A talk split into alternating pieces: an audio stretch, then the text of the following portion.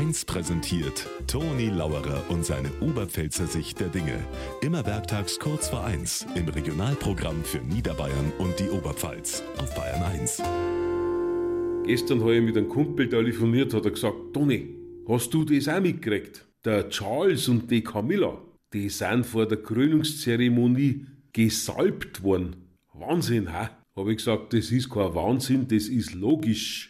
In dem Alter kannst du auch nicht drei Stunden sitzen, wenn's dir nicht vorher mit einer Salbe gegen Kreuzweh einreimt hast.